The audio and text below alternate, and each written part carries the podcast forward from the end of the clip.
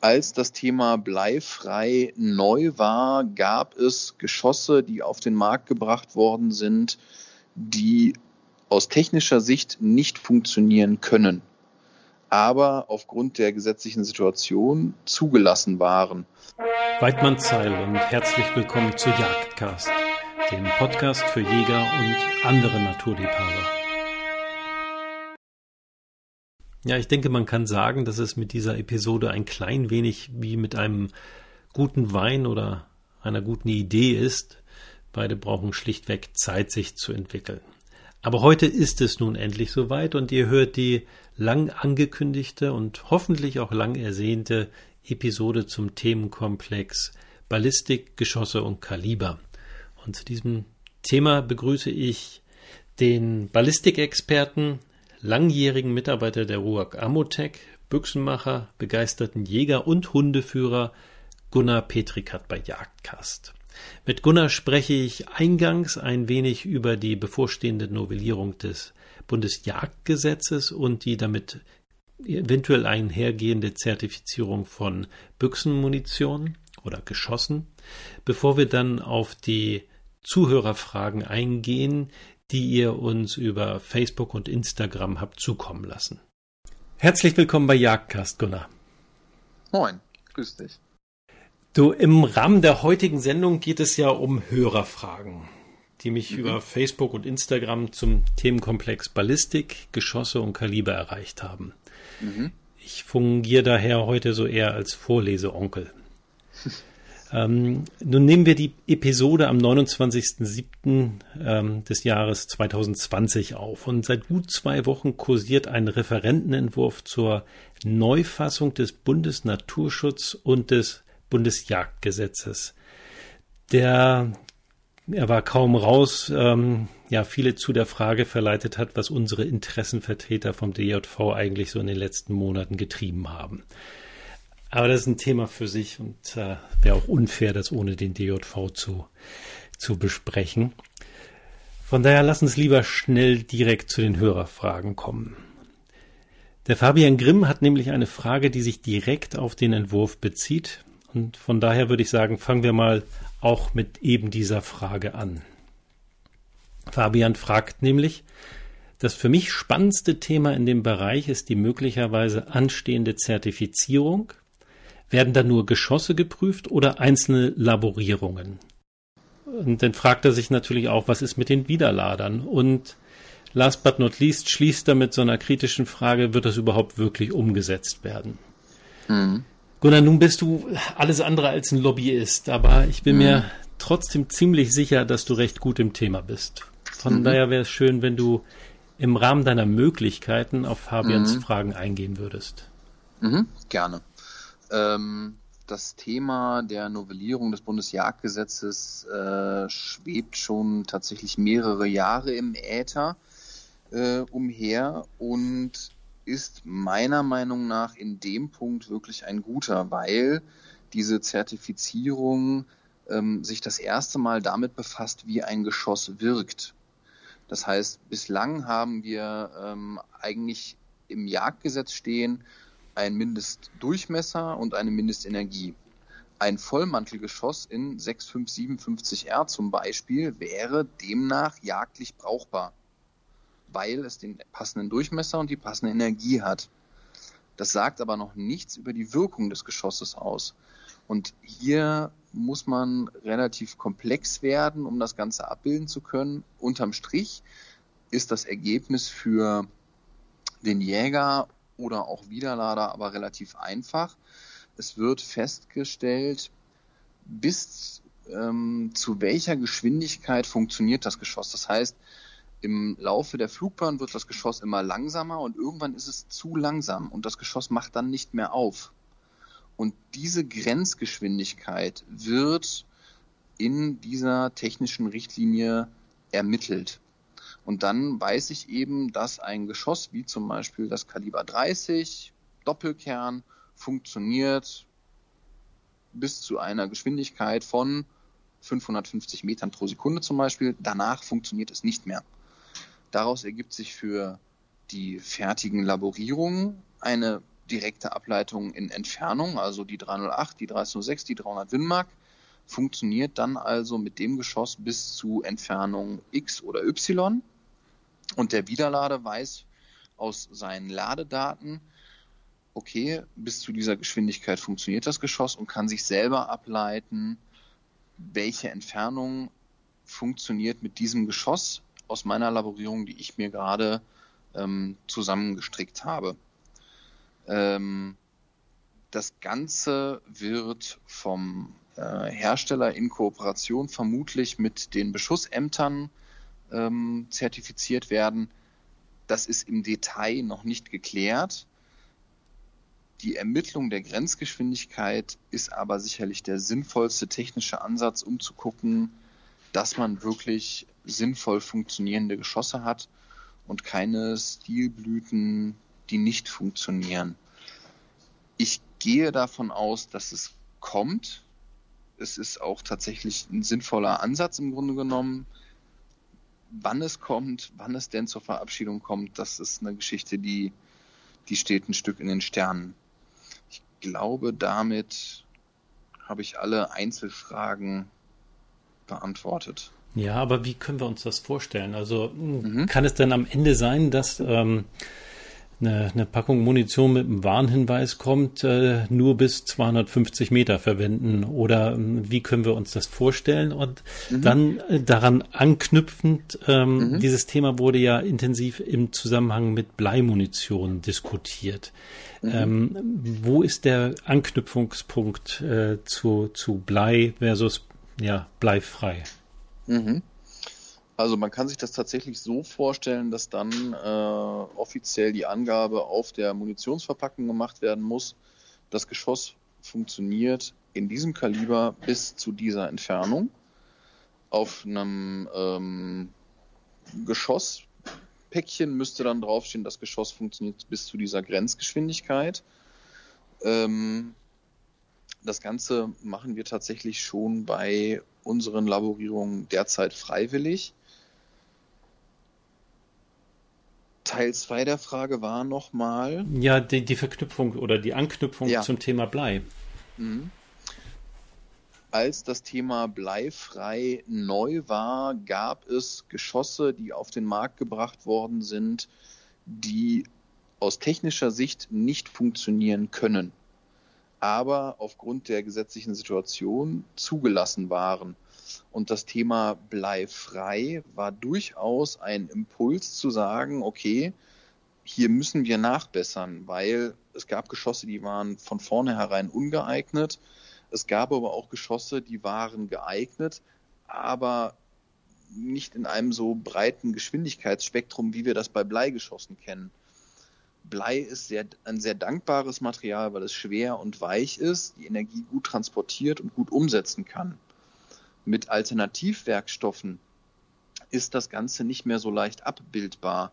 Und ähm, wenn jetzt eine Standardlaborierung auf einmal nur noch bis, ich sage jetzt mal eine Zahl, 80 Meter Schussentfernung funktioniert und darüber hinaus nicht, dann muss man gesetzlich nachsteuern, um zu sagen, okay, das Geschoss muss entweder wirklich auch auf weitere Entfernungen funktionieren oder ich muss es zumindest deutlich auf die Packung draufschreiben, dass es nur für kurze Schussentfernungen geeignet ist. Hm. Nun, nun, hätte ich ehrlich gesagt geschworen, dass das Thema Blei äh, ja, weitestgehend jagdlich erledigt ist. Zumal ja diverse Länder hervorragend ohne Blei auskommen. Mhm. Ähm, ja, wie präsent das Thema jedoch immer noch ist, offenbart eine Diskussion zwischen Dieter Nagel, Ludwig Gerinke und Clemens Reiter, die die mhm. Bilder eines Schussversuchs auch kommentiert haben, die wir mhm. ja bei euch im Haus gemacht haben. Mhm. Und dann unter anderem in der Pirsch und aber auch in den sozialen Medien veröffentlicht haben.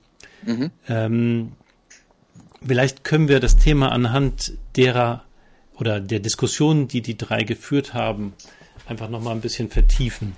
Mhm. Der Dieter verweist dabei auf die zahlreichen Bleisplitter, die den, in den abgebildeten Schusskanal äh, zu mhm. sehen waren. Also wir hatten seinerzeit mhm. eine äh, ballistische Seife beschossen und äh, das mhm. dann in der Mitte zersägt, so dass man hervorragend den Geschuss, äh, Schusskanal sehen konnte. Und da war eben der gesamte Schusskanal mit diesen Bleipartikeln ja quasi überzogen. Mhm. Ähm, und er betont, dass seiner Meinung nach aufgrund dieser Bleisplitter der verantwortungsvolle Jäger bleifreie Büchsengeschosse verwenden sollte. Mhm. Da springt dann aber der Clemens ein und äh, der sieht das komplett anders, da der Wundkanal ja ohnehin ausgeschärft wird. Und mhm. der fordert dann unisono mit dem Ludwig, dass es neben der Bleifrage vor allem darum gehen sollte, welche Geschossart für das Bild das Beste ist. Und das ist ja genau der Punkt, den du bei der Zertifizierung gerade angesprochen hast. Mhm. Ähm, nun dachte nicht nur ich, sondern offensichtlich auch Dieter, dass es heutzutage bleifreie Geschosse gibt, die absolut keine Nachteile bei guten gegenüber ähm, bleihaltigen Geschossen haben. Wie, wie stellt sich das denn aber heute dar? Ich meine, ist klar, du vertrittst die RUAG und äh, eure Cash-Cows, die sind zweifelsohne die, die bleihaltigen Geschosse und das wird in anderen Ländern, gerade außerhalb Europas und in anderen Kundensegmenten sicherlich noch lange so bleiben. Aber mhm. wie ist der Stand der Technik bei den Geschossen? Brauchen wir wirklich noch Blei oder sind die bleifreien im heutigen Stand der Technik so weit, dass wir sie das Blei komplett ersetzen können? Ähm, es gibt mittlerweile sehr gute bleifreie Geschosse, die jagdlich in den Standardkalibern auch gut funktionieren. Das Material Blei wird man allerdings nie zu 100 Prozent ersetzen können, denn Blei, das haben wir gerade schon angesprochen, ist schwer und weich. Und wenn man sich jetzt ähm, die Alternativwerkstoffe anschaut, sind alle Alternativwerkstoffe leichter und die meisten auch noch härter. Das heißt, ich habe Nachteile im Energietransport, also wie viel Energie kommt vorne beim Bild an und auch in der Energieumsetzung. Also wie weich ist das Material, wie gut kann das Geschoss noch aufmachen.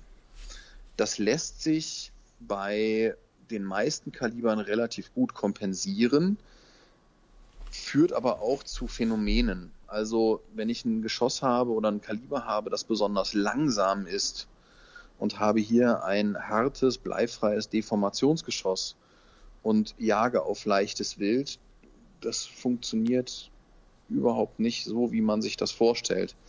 Das heißt, einfach aufgrund der physikalischen Materialeigenschaften müssen wir als Jäger Grenzen akzeptieren, die es so vorher nicht gab mit Blei, weil eben das Material wirklich super dankbar ist. Nichtsdestotrotz, es gibt gute und es gibt sehr gute bleifreie Geschosse, die wirklich vernünftig funktionieren. Die Frage, die sich mir bei dem Thema bleifrei stellt, ist, gibt es eine gesetzliche Notwendigkeit? Also gibt es einen Bereich, wo man sagen würde, bleifrei muss sein, weil. Und ähm, da kann man in viele verschiedene Bereiche reinschauen. Und es ist nirgends so, dass es eine Studienlage gäbe, die sagt, ja, okay, ähm, aufgrund dieser Studienlage äh, macht bleifrei nur noch Sinn. So ist es ja auch so, dass in der Novellierung des Bundesjagdgesetzes von einem Bleiminimierungsgebot gesprochen wird, was unter anderem für bleihaltige Deformationsgeschosse zum Beispiel sprechen würde. Mhm. Also das ganze Thema ist sehr komplex und immer wenn etwas vorgeschrieben wird, stelle ich mir die Frage, warum und macht es denn wirklich, wenn man in die Tiefe geht, Sinn? Und die Frage ist meiner Meinung nach zum jetzigen Stand nicht wirklich final beantwortbar. Hm, ja, das Thema Blei ist leider auch ungemein komplex. Also ich bin seit Monaten an einer Sendung dran, das aufzubereiten. Es gibt mhm. im englischsprachigen Raum sehr gute Studien dazu, dass gerade diese mhm. Kleinstmengen sich in, in Tieren über die Zeit ansammeln und quasi mhm. zu, zu latenten Bleivergiftungen führen. Da führt das Blei mhm. gar nicht zum Tod, sondern eben die, die Schwächung des Gesamtorganismus. Da kann ich jetzt noch nicht ins, ins Detail einsteigen, aber ich glaube, das ist mindestens genauso komplex wie, wie die Ballistik. Ähm, ja. Und äh, ja, ich glaube, egal was ist, umso weniger Blei wir in die Umwelt bringen, umso, umso besser ist es einfach. Ähm, mhm. Aber äh, also wenn ich dich jetzt richtig verstanden habe, denn, denn ist es so, dass wir haben sehr gut funktionierende bleifreie Alternativen, mhm. deren Anwendungsbereiche sind aber nicht so weit wie die bleihaltigen. Also wir müssen uns ein bisschen, heißt das, dass wir uns ein bisschen spezialisieren müssen, gezielter die Munition auswählen? Das, die Auswahl des richtigen Geschosses ist mit dem Thema bleifrei sicherlich komplexer geworden. Ähm, weil man nicht mehr sagen konnte, hier, Opa Egon, was soll ich denn schießen? Ja, hier schießt die äh, Tuck oder Uni Classic, äh, die habe ich schon immer geschossen, ist super. Dann macht man das und ist zufrieden und es funktioniert alles gut.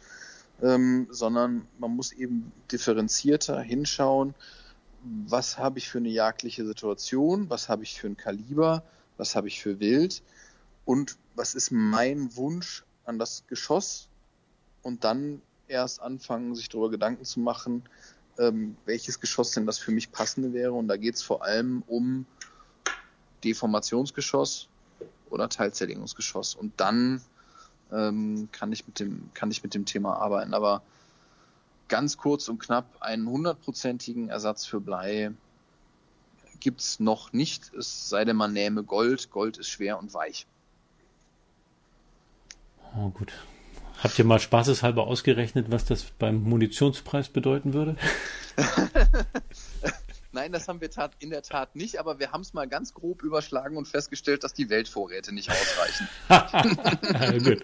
Dann kommt man zum Thema Recycling, glaubt man. Also mhm. die, die Geschosse, die findet nach dem Schuss jeder. Ja, mit Sicherheit. und kein Schweißhundeführer würde mehr beklagen, dass der Kugelriss nicht gefunden war, worden ja, wäre. Garantiert nicht. Mhm. Ja. Okay, ich, ja, danke Gunnar. Ich glaube, wir belassen das erstmal dabei. Ähm, mhm.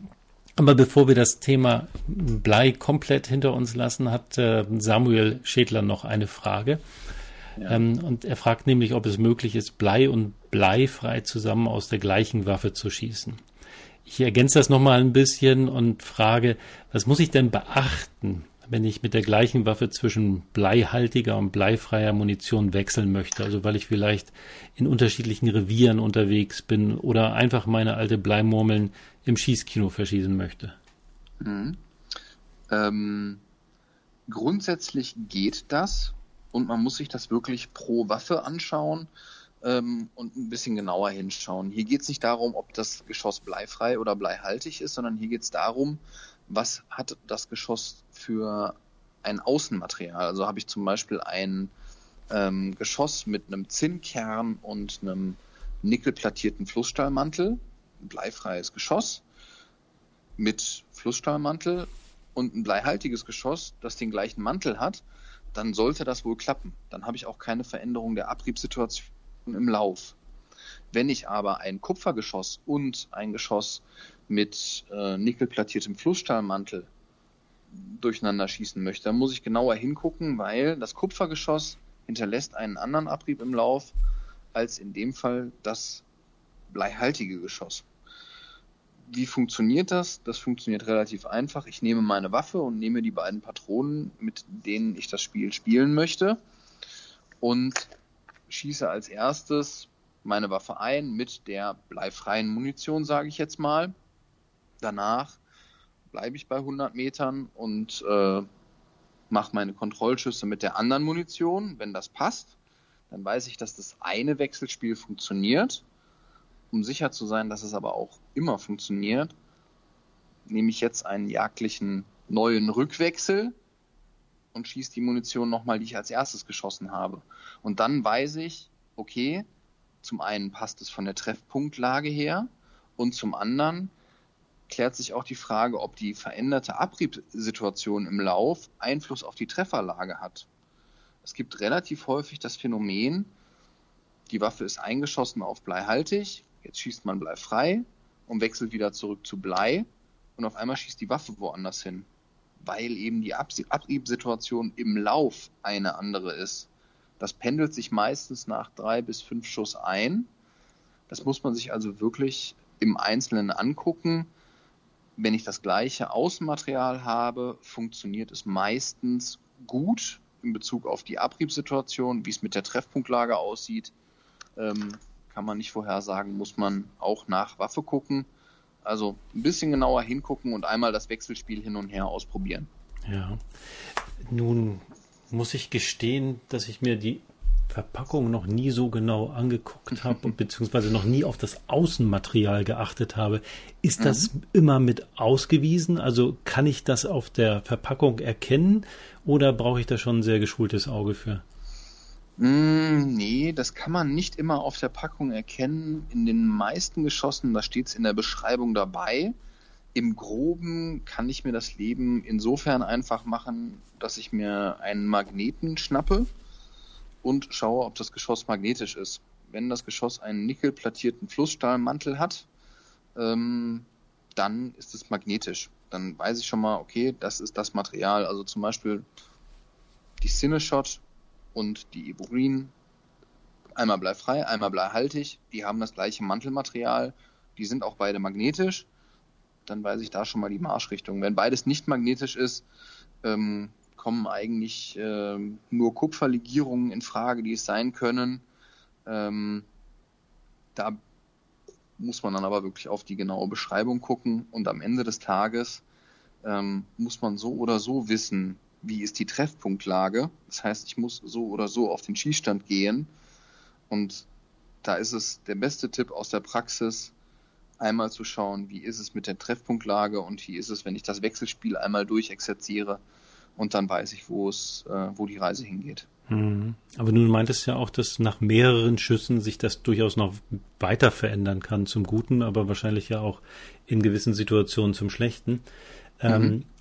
also bin ich ja auf der sicheren Seite, Treffpunktlage immer dahingestellt, die muss natürlich überprüft sein. Mhm. Äh, wenn Richtig. beide magnetisch sind, beziehungsweise wenn beide nicht magnetisch sind dann habe ich schon mal die richtige Marschrichtung. Und wenn ich von einem Wechselspiel spreche, dann spreche ich auch immer von Streukreisen. Und äh, ein Schuss, damit weiß ich noch gar nichts, weil der zweite Schuss oder der dritte Schuss kann woanders sein. Wenn die ersten drei Schuss ähm, nah beieinander sind und von der Treffpunktlage her passen, dann werden die weiteren Schüsse wohl auch dahin gehen.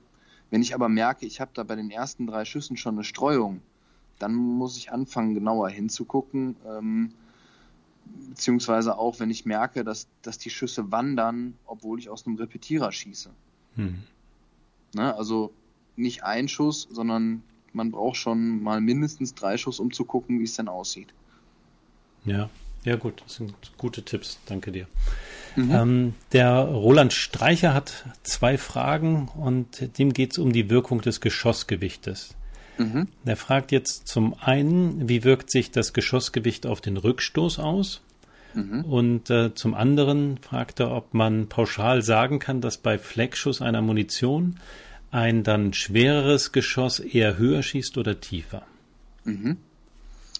Zum ersten Teil der Frage, ein leichteres Geschoss, verschossen aus der gleichen Waffe, hat meist auch eine Auswirkung auf den Rückstoß. Das leichtere Geschoss hat meist einen geringeren Rückstoß. Das liegt daran, dass die leichteren Geschosse meist auch eine geringere Energie haben. Beim Thema Rückstoß, ähm, immer wenn ich die gleiche Waffe miteinander vergleiche, ähm, kann ich eigentlich relativ leicht sehen, wie es mit dem Rückstoß aussieht, wenn ich auf die Energie schaue. Weil das Einzige, was neben Waffe, sprich Waffengewicht und Schäftung Auswirkungen auf den Rückstoß hat, ist die Energie, die vorne rauskommt. Ähm, und da sind meistens die leichteren Geschosse mit weniger Energie auch weniger stark in der Schulter zu spüren. Mhm. Ja, klar. Das ist reine Physik, ne? Genau. Und ähm, wenn man zum Beispiel hört, dass eine 9.3 mal 74R eher schiebt, dann ist das richtig, weil meist die 9.3 mal 74R Waffen schwerer sind. Wenn ich eine solche Patrone aus einer ganz leichten, zierlichen Kipplaufbüchse schieße, wird mir sehr schnell klar, dass die 9.3 nicht immer nur schiebt, sondern die kann auch treten. Ja, definitiv. Zweiter Teil der Frage. Der Fleckschuss. Ähm, der Fleckschuss bei leichteren oder schwereren Geschossen. Ähm, es gibt natürlich eine Tendenz, das heißt, fliegt das Geschoss schneller, schießt es meistens höher. Das ist aber nur eine Tendenz. Ähm, jeder hat schon mal ge gehört, dass ein Lauf schwingt und dass der frei schwingen muss. Und jetzt kommt aus diesem schwingenden und sich verwindenden Lauf ein Geschoss rausgeflogen und kriegt immer, dadurch, dass der Lauf in Bewegung ist, im letzten Moment an der Mündung einen Impuls mit. Und wie dieser Impuls genau ist, das kann ich nicht vorhersagen. Das lässt sich nur durch Versuch in Irrtum herausbekommen. Es kann also auch zum Beispiel sein, dass ich ein schweres Geschoss schieße und schieße jetzt ein leichteres und es schießt, obwohl die GEE e und die ganzen Zahlen dafür sprechen würden, dass es höher schießen muss, jetzt schießt es auf einmal tief oder rechts oder links, weil es eben durch diesen schwingenden Lauf einen anderen Impuls bekommt. Deswegen ist es auch so, dass wenn man ähm, eine neue Munition verwendet, und ich nehme jetzt mal an, man hat eine 308 und beide Geschosse haben 11,7 Gramm und die gleiche Mündungsgeschwindigkeit, muss man trotzdem mindestens anschießen, weil die eine unterschiedliche Treffpunktlage haben können. Obwohl sie gleich schwer sind, gleich schnell sind und auf der Packung alles gleich aussieht, ähm, die Schwingung des Laufes kann ich nicht vorher berechnen. Hm. Ja, da, da geht es wahrscheinlich sogar schon beim Pulver los, ne? Und wieder dem Mantelmaterial, alles wirkt ja dann auf die, die Schwingung des Laufes, wenn man das mal ganz genau betrachtet, ne?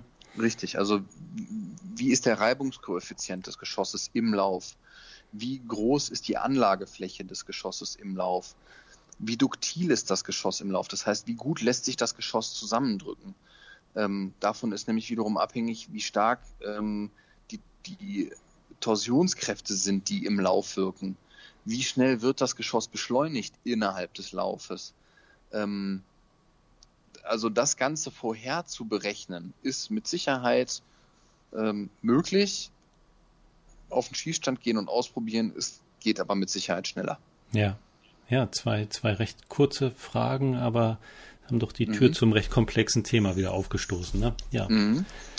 Ähm, ja, ne, nicht die 308, aber der Florian 3006. Der hat eine Frage, in der mhm. er explizit das Bleithema ausklammert. Äh, ich mhm. habe jetzt gerade Fragen, so ein paar Fragezeichen im Kopf, ob wir es tatsächlich machen können. Ähm, mhm. er möchte stattdessen auf die Unterschiede zwischen Teilzerleger und Deformationsgeschossen eingehen, die du ja schon so ein klein bisschen anfangs angerissen hattest. Mhm. Seine Frage lautet, Hallo, ich hätte eine Geschossfrage. Ich schieße bleifrei das Gecko Zero, ein Teilzerleger im Kaliber 3006. Bei allen Stücken, die ich mit dieser Munition erlegt habe, in der Regel Rehwild und Schwarzwild im Bereich von 45 Kilo, hatte ich, ausgenommen ein Fuchs, Fluchtstrecken von teilweise über 100 Meter. Mhm. Nun wird Teilzerlegern ja eigentlich eine hohe Stoppwirkung nachgesagt. Bei Verwendung von einem Deformationsgeschoss habe ich diese Vorkommnisse jedoch nicht gehabt. Ich würde in diesem Zusammenhang nicht blei bleifrei in Frage stellen, sondern vielmehr etwas über die unterschiedliche Wirkungsweise und Anwendung von Zerlegungs- und Nicht-Zerlegungsgeschossen erfahren wollen. Viele Grüße, Florian. Mhm. Das ist eine Frage, die zeigt, dass nicht immer alles gleich ist. Das, was ähm, hier geschildert wird, entspricht nicht dem normalen Erfahrungswert und entspricht auch nicht dem, ähm, was ich erwarten würde. Denn Teilzerlegungsgeschosse haben tendenziell eine höhere Augenblickswirkung, weil die kleinen Fragmente eine sehr große Oberfläche im Verhältnis zum, zur Energie haben. Das heißt, ein kleines Fragment setzt eigentlich sehr schnell sehr viel seiner Bewegungsenergie in Gewebezerstörung respektive in Tötungswirkung um. Hat dafür gerade bei leichterem Wild aber die Tendenz, einen größeren Ausschuss zu machen, weil die Geschossfragmente auch teilweise gerade bei Rehwild noch den Weg nach draußen finden und auf dem Weg nach draußen auch was zerstören. Deformationsgeschosse dagegen haben tendenziell ähm, eine bessere Wildbrettschonung, weil ich habe halt den, das eine deformierte Geschoss, was den Weg nach draußen sucht, aber gerade bei leichterem Wild die Tendenz, dass die Stücke eher noch Fluchten machen. Ähm, ich weiß nicht, von wie vielen Stücken wir hier jeweils sprechen. Das Geschilderte entspricht nicht dem, was ich erwarten würde und entspricht auch nicht dem, ähm, wie die Tendenzen der beiden Geschosstypen sind.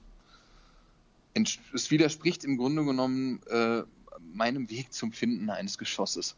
Ja, nun unterstellen wir mal, dass der Florian vielleicht ein exzellenter Schütze ist und immer genau auf die gleiche Stelle schießt. Mhm. Kann das vielleicht mit der Treffpunktlage zusammenhängen? Ja, das kann auf jeden Fall mit der Treffpunktlage zusammenhängen. Ähm, wenn ich hinters Blatt schieße, gerade bei härteren Geschossen, habe ich häufiger Fluchten. Das ergibt sich dadurch, dass der Bewegungsapparat des, des Stückes noch funktioniert. Ähm, ist aber auch wieder nicht äh, ganz einfach in Zusammenhang mit Teilzelle oder Deformationsgeschoss zu bringen. Ähm, hm, aber vielleicht liegt die Ursache für, für das Phänomen, was er bei sich beobachtet hat, ja weniger in, in, der, äh, in dem Geschosstyp als vielmehr in der äh, Treffpunktlage. Das ist äh, durch, durchaus denkbar, wenn er vorher mit dem Deformationsgeschoss ähm, immer aufs Blatt geschossen hat zum Beispiel oder tendenziell eher etwas höher abgekommen ist. Das heißt, dass das Geschoss relativ knapp unter der Wirbelsäule hergegangen ist. Dann habe ich bei den meisten Geschossen eine umwerfende Wirkung.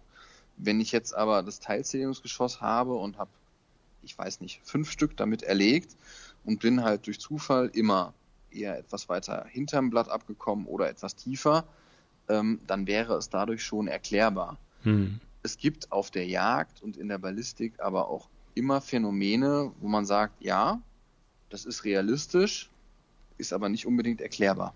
Ja.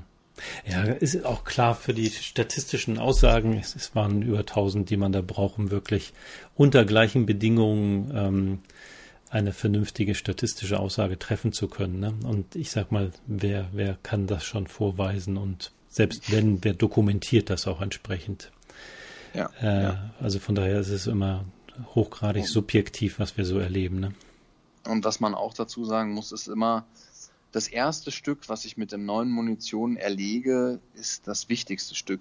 Wenn dieses erste Stück sofort und im Schlag zusammenbricht, ähm, dann ist das Geschoss super. Weil dann habe ich da die Überstrahlungswirkung, das funktioniert top.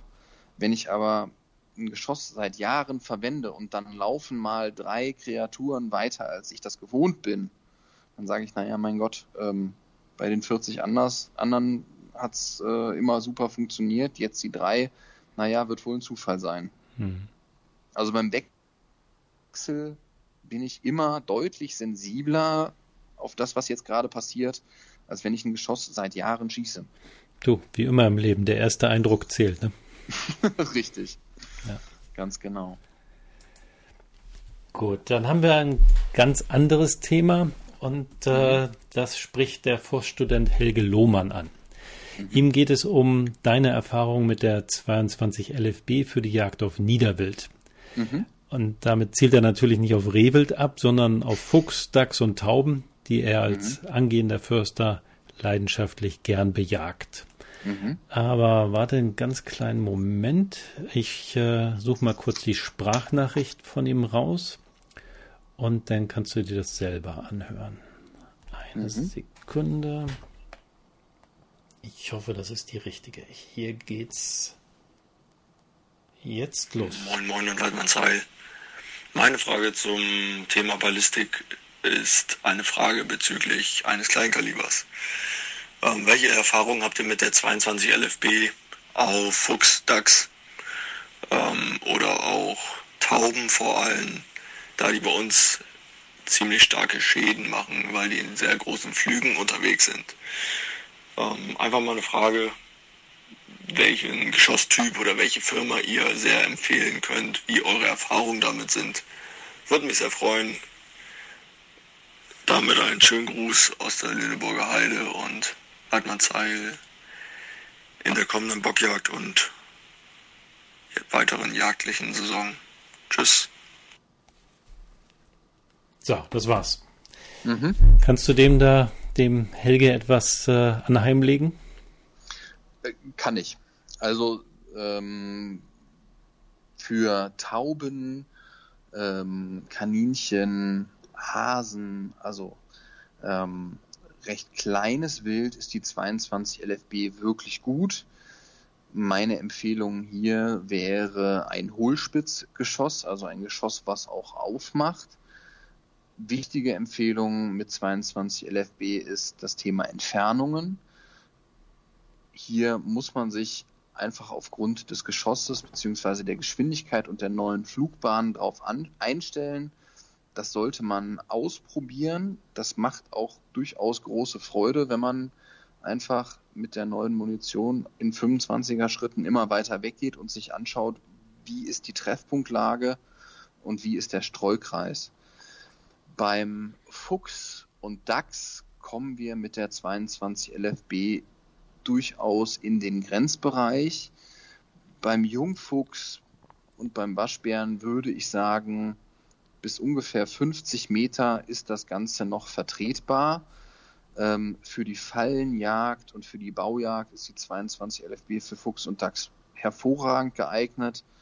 Beim adulten Fuchs und erst recht beim adulten Dachs würde ich sagen, ist man mit der 22 LFB unterbewaffnet und sollte lieber die eine oder andere Nummer größer wählen. Kleines Kaliber, kleines Wild trifft in dem Fall tatsächlich gut zu.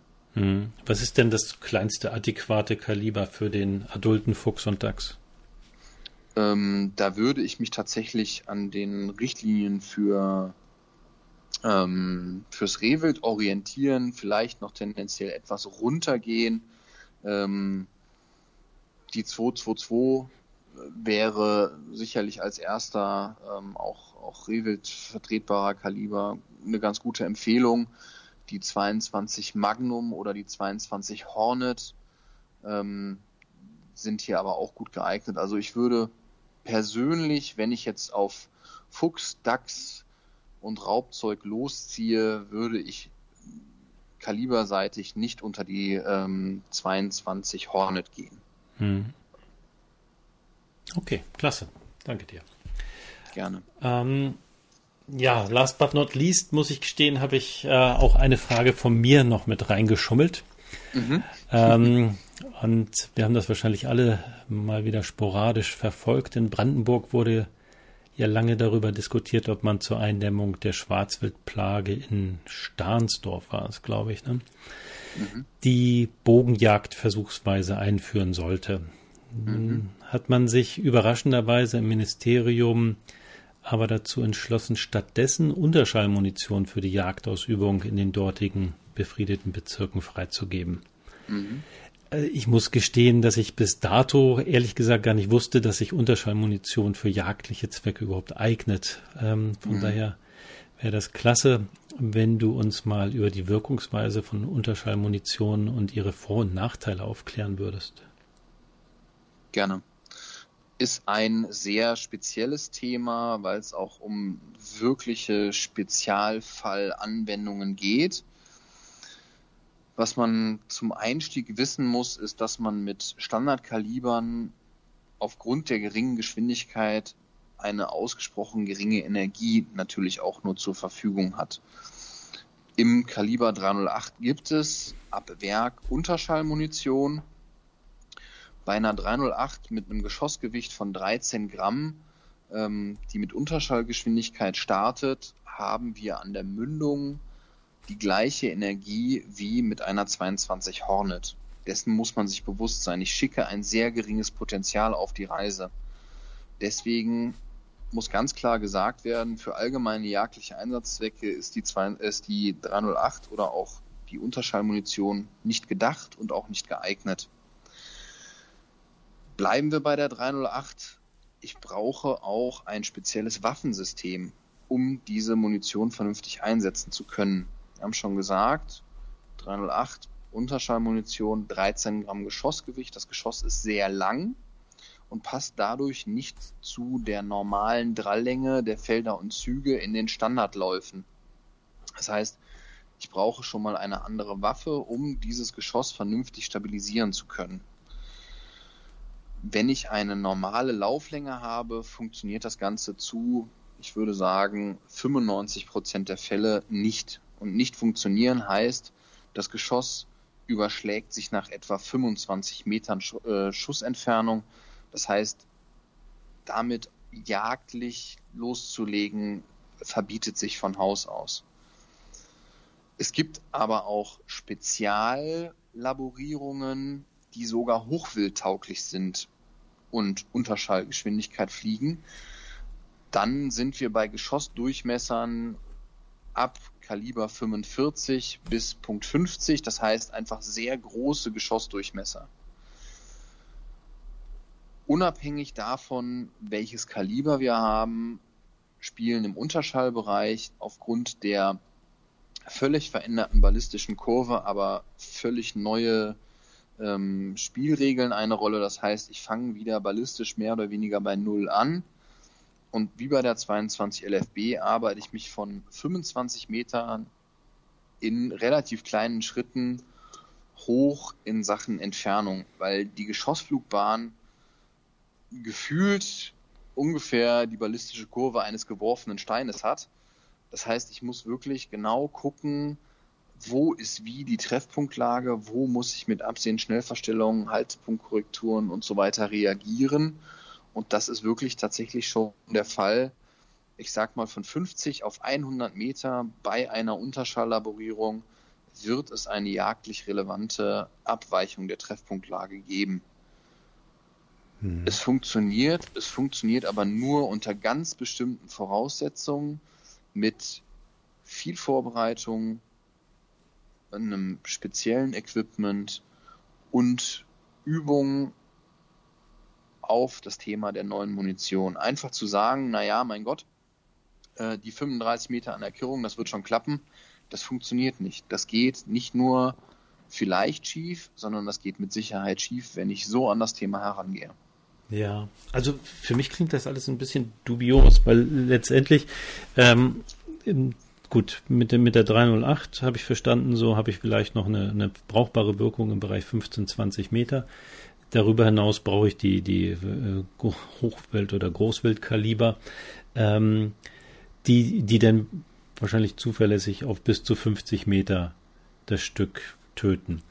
Ähm, ich sag mal, auf der einen Seite habe ich die Tötungswirkung, auf der anderen Seite habe ich ja aber durchaus auch eine gewisse Hinterlandgefährdung, oder? Ich meine, nur weil ein, ein ähm, äh, Geschoss nicht tödlich oder sicher tödlich ist beim, beim Wild, äh, kann es aber doch mit Sicherheit unangenehmen Schaden verursachen, wenn es durch die Terrassentür in mein Wohnzimmer fliegt, oder?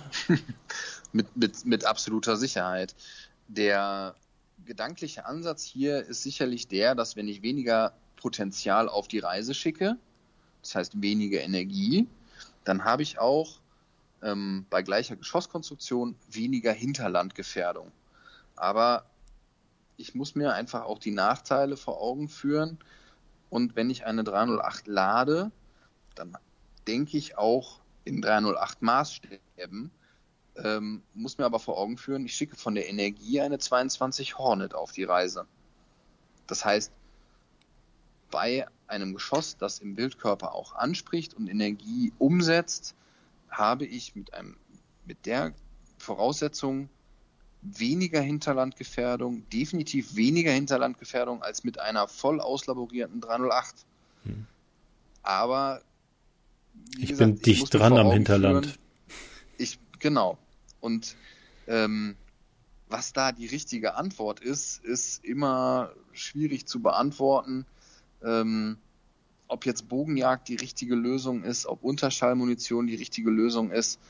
Ähm, jeder, der sich eine, eine, eine Vorgartensituation vorstellt und in der Vorgartensituation ein Wildschwein vorstellt, dass da jetzt alles umgräbt ähm, und sich mit egal welcher Waffe in dieser Situation sieht, wird nachvollziehen, dass das ein komplexes Thema ist, das schwierig ist ähm, und es sicherlich nicht die eine richtige Antwort gibt. Und für einen solchen speziellen Fall brauche ich spezielle Ausrüstung, brauche entweder das Thema Bogenjagd oder Unterschallmunition oder Vollzerlegungsgeschosse, die nicht mehr aus dem Wildkörper heraustreten.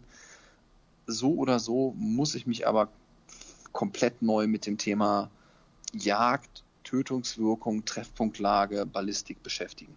Ja. Also für mich klingt es so, dass es ja mit der Unterschallmunition auf jeden Fall allein nicht getan ist, weil egal, ob ich nun 308 oder die, die großen Kaliber nehme, ich brauche auch immer die passende äh, Waffe dazu hinsichtlich Lauflänge und, und Zügen und Feldern. Also wie gesagt, zu 95 Prozent der Fälle gebe ich dir recht, richtig. In 95 Prozent der Fälle ist ein neuer Lauf, mindestens ein neuer Lauf oder sogar eine neue Waffe fällig. Ähm, und wenn es dann noch um das Thema Entfernungen geht, ähm, muss ich mich eben nochmal komplett neu mit dem Thema Ballistik befassen und fange hier wieder bei A an, bevor ich zu B und C komme. Okay, ja, verstehe. Ja, danke. Mhm. Klasse. Äh, Gunnar, ähm, also eigentlich haben wir alle Fragen soweit behandelt, die wir uns für heute vorgenommen hatten. Ähm, mhm. Gibt es aus der aktuellen Situation heraus noch was, was du von deiner Seite gerne mit ansprechen würdest? Also wir befinden uns ja jagdlich, wie wir gerade eben mit Unterschallmunition und Novellierungen, ähm, nicht nur vom Waffengesetz vor einigen Monaten, jetzt das Jagd- und Naturschutzgesetz. Äh, also es ist viel in Bewegung in der jagdlichen Szene. Gibt es hm. noch etwas, wo du sagst, äh, das wäre wichtig, äh, unseren Hörern mit auf den Weg zu geben? Das beste Geschoss wirkt am besten, wenn es da hinkommt, wo es hin soll. Und ähm, das ist zum Erlegen des Wildes in der Kammer. Und damit ich das zuverlässig und sicher kann, ist meine Empfehlung, mal als allererstes auf den Schießstand zu gehen und zu üben, dass man sein Handwerkszeug auch gut beherrscht und im Zweifelsfall auch mal den Finger gerade zu lassen. Denn am Ende des Tages jagen wir schon zur Gewinnung des Wildbretts.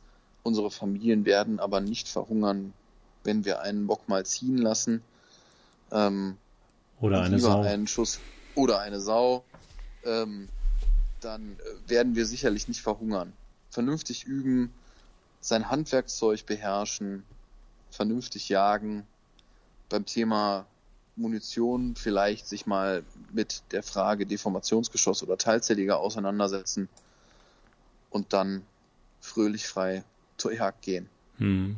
Ich, ich finde, das ist ein sehr guter Punkt, weil letztendlich ähm, sehen wir selber uns immer noch als, als diejenigen mit dem grünen Abitur, die, die einzig ausgebildeten Naturschützer. Bloß wir sehen selbst, wie wir in einer rot-grün, äh, nicht, nicht, wir brauchen noch nicht mal rot-grün, wir brauchen einfach nur schwarz-rot, eine schwarz-rote Bundesregierung zunehmend unter Druck kommen.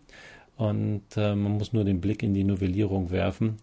Ähm, und äh, nicht auszudenken, was in, in rot-rot-grünen Regierungskonstellationen auf uns Jäger zukommt. Da können wir wirklich nur punkten, wenn wir diejenigen sind, die die Materie wirklich aus dem FF beherrschen. Und äh, das fängt auf dem Schießstand an und äh, hört wahrscheinlich äh, mit den regelmäßigen Fortbildungen auf. Ne? Das, äh, das ist so. Das ist durchaus auch äh, sicherlich ein Grund, warum dein Format als Podcast gut ankommt, weil die Themen doch deutlich tiefer behandelt werden, als das in einem ähm, zwei Minuten Instagram-Post passieren kann.